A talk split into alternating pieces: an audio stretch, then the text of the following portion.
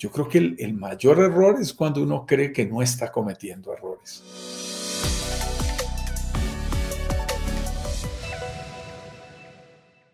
Tú y yo lo sabemos, lo hemos cometido, así como hemos acertado, hemos desacertado en inversiones inmobiliarias y de otro orden de emprendimiento en diferentes momentos de nuestra vida, pero hemos aprendido con dolor en el negocio inmobiliario meterle el gusto antes que la inversión al analizar una propiedad que estamos definiendo por inversión puede traerte consecuencias muy graves.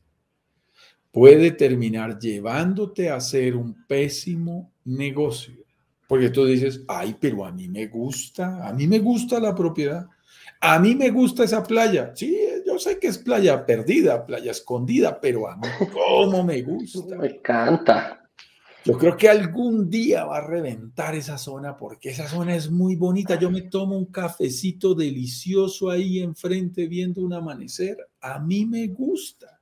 Oiga, sí, pero no hay muchos turistas, no se ha movido la zona, no hay infraestructura. Ah, pero a mí me gusta. Oiga, yo compré el departamento, yo sabía que era el más caro, que era el más grande, que era el penthouse, que pero es que yo quería darme el gusto porque yo me lo merezco. Yo ya me imaginaba ese paseo familiar con mis hijos, con mis hermanos, llevar a mi mamá allá, sacar pecho y decirle, vea que su hijo no salió bobo, vea que yo soy capaz, vea que yo salí adelante. Ahí tú le metes el gusto, le metes las emociones, le metes el orgullo personal. ¿Hiciste un buen negocio? No lo sé, quizás no Quizás hiciste un negocio más malo dentro de las opciones que tenías. El gusto personal es un tema muy delicado. A mí me sorprende. Cuando, cuando le decimos a alguien, y voy a ser fuerte aquí, mi estimado Eduardo, por ejemplo, en una operación hotelera de un proyecto, todos recibimos el mismo dinero sin importar el piso, el nivel en que nos encontremos. La gente está corta de dinero. Me dice, no, sin embargo, quiero el de más arriba. Y yo les digo, pues tú lo puedes comprar, no hay ningún problema, pero ten presente que te va a producir el mismo ingreso. Quizás te desquites luego en la plusvalía y les explicamos todos los pros y los contras. Correcto. Pero la gente está pensando es en el disfrute. Y cuando les decimos, ¿cuántos días los vas lo vas a poder disfrutar tú en el año? No, si me va bien 15, si consigo unas vacaciones extendidas, 25 días.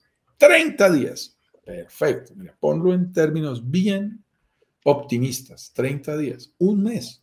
Bueno, 11 meses lo quieres para rentar. Un solo mes lo quieres para utilizarlo. ¿Qué necesita esa propiedad? Ser ideal para los turistas, para los huéspedes. Ese sí es el principio. Ponte en los zapatos de lo que quieren los huéspedes. Porque si lo decides por ti, pero tú solo lo usas unos días y más de 300 días lo están utilizando son tus huéspedes y dejaste de ver factores que eran importantes, era para ellos, no para ti. Sí. A mí me gusta mucho la analogía, Eduardo, que utilizamos en algunas de nuestras explicaciones cuando le decimos a, a nuestros inversionistas, nosotros vemos las propiedades como si fueran un vehículo, como si estuvieras comprando un automóvil para colocarlo en Uber. Es igual. Es como si estuvieras comprando un vehículo inmobiliario para colocarlo en una plataforma que te va a producir, tipo Airbnb, sin que necesariamente sea esa y sea la única. Si yo estoy comprando un automóvil, para mí, yo tengo un criterio a mí me gustan los automóviles de determinadas características. Yo lo que quiero es disfrutarlo. Ahí sí, si tiene sunroof y si tiene techo cristal, qué cosa tan hermosa. Y si la silletería está en cuero beige, pues yo me siento todavía más feliz y que tenga dirección hidráulica y que sea automático y ojalá sea alemán y sea suave y sea lo que yo quiera. Pero si yo lo voy a poner a trabajar en una plataforma tipo Uber, Cabify, Didi o cualquiera de esas, mis criterios de selección cambian significativamente, porque yo ya quiero saber cuál es el que menos combustible consume, cuál es el que tiene los gastos de mantenimiento más baratos, cuál es el que tiene la vida útil más larga, cuál es el que ofrece mejor retorno a mi inversión. Sí, y, sobre ese mismo punto es muy importante. Lo más probable que si yo me comprara ese auto para mí, para personal, para trasladarme, quizás no lo haría. Quizás no cumple las características para mí. No, no me gusta. Yo necesito un auto más grande porque tengo familia, porque tengo que poner dos sillas atrás. Eh, el, motivo que tú quieras. No me gusta la marca y estos son autos pequeñitos que se necesita, se necesita para el objetivo que es transportar personas a través de Uber y que lo maneje un tercero. Eso es. Con las eh, propiedades eh, pasa lo mismo. Quizás yo no me voy a ir a vivir ahí, yo no me voy a ir a veranear a eso, quizás no equipo, no me gusta, no sé, me, gusta otro tipo de, oye, me puede gustar otro tipo de vacaciones. No es necesario que yo vaya, me gusta, no sé, porque estoy comprando al lado de la, de la, a lo mejor a mí me gusta la montaña y subir cerro y esquiar y, y estar lejos de la playa y no me gusta el calor y me gusta la nieve. Vaya a saber uno. Entonces, mirarlo, ponerlo en la perspectiva, la inversión de que tú lo vas a ocupar, de que a ti te tiene que gustar, opa, te puede llevar por un lado muy, muy, muy complicado. Muy diferente, muy diferente. Y mira, mira algo que es importante, mira con el tema de los automóviles. Yo recuerdo que hace unos años yo tuve el gusto de vivir en México, viví ahí en Ciudad de México. Tú, cuando salías a tomar un taxi, que no era nada fácil, yo trabajaba en oficinas de consultoría, afortunadamente me, me asignaron un departamento relativamente cerca. pero igual tenía que tomar taxi en más ocasión. Y tú ves que los taxis eran eh, por mucho tiempo en México, con los taxis fueron los Volkswagen Escarabajo, que habrían, tenían, les quitaban la silla delantera del copiloto Correcto. para rápidamente entraras atrás.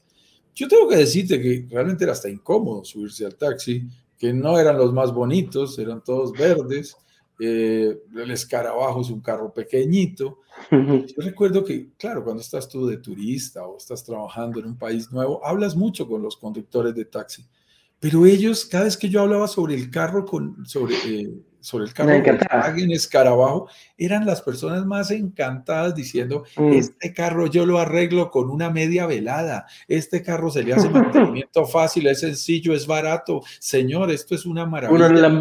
la durabilidad con un alambre todo se soluciona, no consume casi gasolina, cabe en cualquier parte, se puede parquear, son bajos los impuestos. Estaba lleno de cualidades para cumplir el objetivo que tenía que era ser un carro productivo, un automóvil productivo, en ese caso, con el bajo consumo. transporte público, eh, cubriendo como taxi.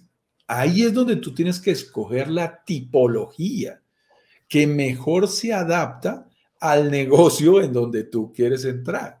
Nosotros tenemos estadísticas, por ejemplo, Eduardo, que demuestran que en el Caribe, sorprendentemente, dirían algunos, de manera más conocedora y relajada, dirían otros, eso era previsible. Eh, el, más del 70% de la gente viaja en pareja o solo al Caribe. Mira, mira lo curioso. Sobre la mayoría de las personas. Los viajes familiares grandes no son tan sencillos, mis estimados. Solo se pueden dar en temporadas más altas, que esté, haya vacaciones escolares para que puedan ir los chicos que están estudiando. Correcto. Además de eso implica presupuesto fuerte, porque yo, cuando uno dice, no, es que tengo cuatro hijos y quiero traer a mi mamá y a mi papá y a mis hermanos, hacer un paseo de 10 personas a, la no es menor. vale un dinero. Esos tiquetes aéreos valen un dinero y esos hospedajes valen un dinero importante. Eso significa que en la práctica, pero aquí somos muy objetivos, no es lo que piense Eduardo, no es lo que piense Juan Carlos, es lo que las estadísticas de turismo están dicen. diciendo. Y entonces las, las estadísticas de turismo dicen, mire, lo que más se renta son propiedades pequeñas, ojalá tipo estudio, en algunos casos máximo de una habitación, Una habitación. con acomodaciones buenas, ojalá de dos, cuatro, hasta seis personas. Una buena acomodación es muy interesante porque permite que la gente, el costo por persona, le salga más bajo. Muchísimo más barato. Son las cuentas que la gente hace cuando se va a un Airbnb frente a una opción hotelera tradicional. Entonces, uno que tiene que decir, ¿qué es lo que voy a comprar? ¿Voy a comprar BMW para que sirvan de taxi en la Ciudad de México? ¿O voy a comprar Volkswagen Escarabajo que tienen unos rendimientos demostrados?